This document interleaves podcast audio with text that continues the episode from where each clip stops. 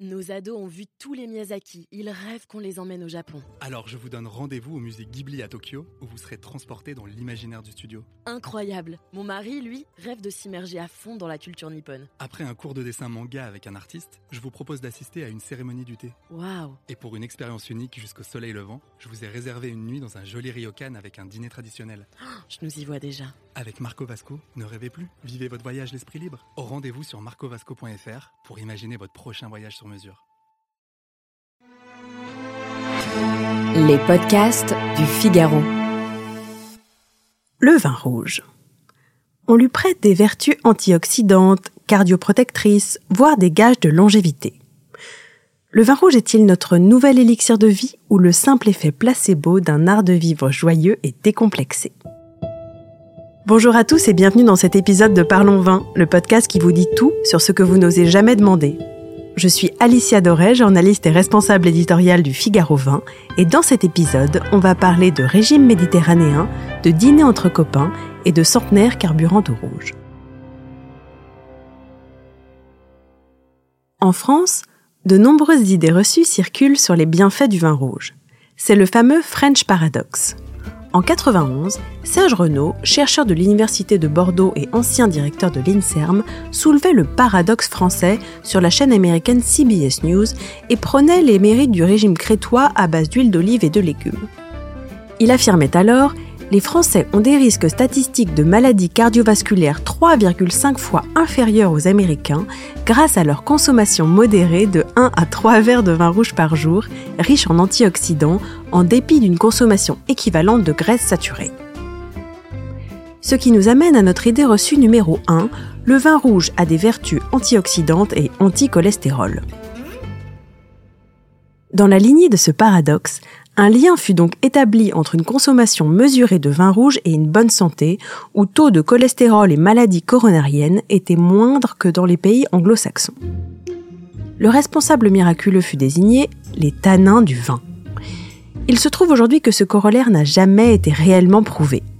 Car s'il fut précisé ensuite que ce paradoxe pouvait être attribuable en partie seulement à une forte consommation de vin, l'hypothèse aura séduit et les médias se sont emballés la consommation de légumes des Français, de produits laitiers, de poissons, des portions alimentaires plus petites qu'aux États-Unis, des repas bien rythmés dans la journée, de faibles apports sucrés contribuent en fait largement à une meilleure santé que la consommation de vin à proprement parler.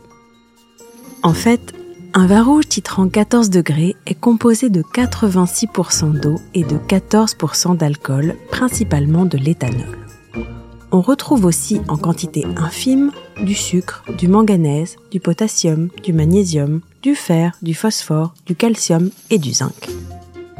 Mais il contient aussi du resveratrol, un polyphénol ou composé d'origine végétale aux vertus antioxydantes contenu dans la peau et surtout dans les pépins de raisin. Le vin rouge aurait dans la même veine des effets bénéfiques sur le cholestérol.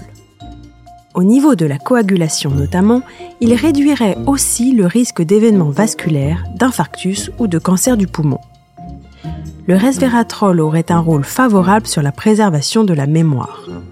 Que de bonnes nouvelles, et pourtant, navré de vous décevoir, mais la réalité est tout autre.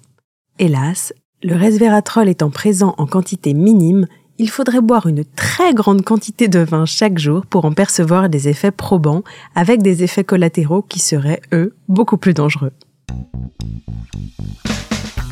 Idée reçue numéro 2, le vin rouge est bon pour la santé. Une chose est sûre, les amateurs de bon vin sont rarement des bonnes de nuit. Souvent, ce sont des gens festifs, aimant la bonne chair, les fêtes entre copains et les grandes tablées.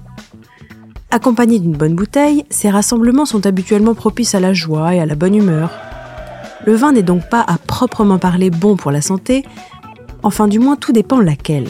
Physique pas franchement, mais en revanche on ne peut pas douter de ses bienfaits collatéraux éventuels en termes de sociabilité. Enfin, idée reçue numéro 3, il faut boire un verre de vin par jour.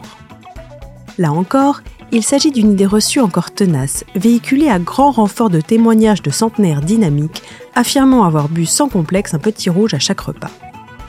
Toutefois, une large étude épidémiologique publiée en 2018 dans la revue The Lancet et réalisée sur 600 000 personnes a prouvé qu'à un ou deux verres par jour, l'excès de risque pour la santé était certes faible, mais bien réel.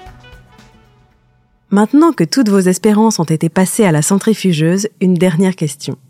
Et si, en définitive, l'important n'était pas tout simplement de boire du bon vin, quitte à en boire moins? Si vous avez aimé ce podcast, n'hésitez pas à le partager et à vous abonner. Vous pouvez le retrouver sur le site du Figaro, Apple Podcast, Spotify, Deezer et toutes les applications. Et n'oubliez pas, parlons peu, mais parlons vin.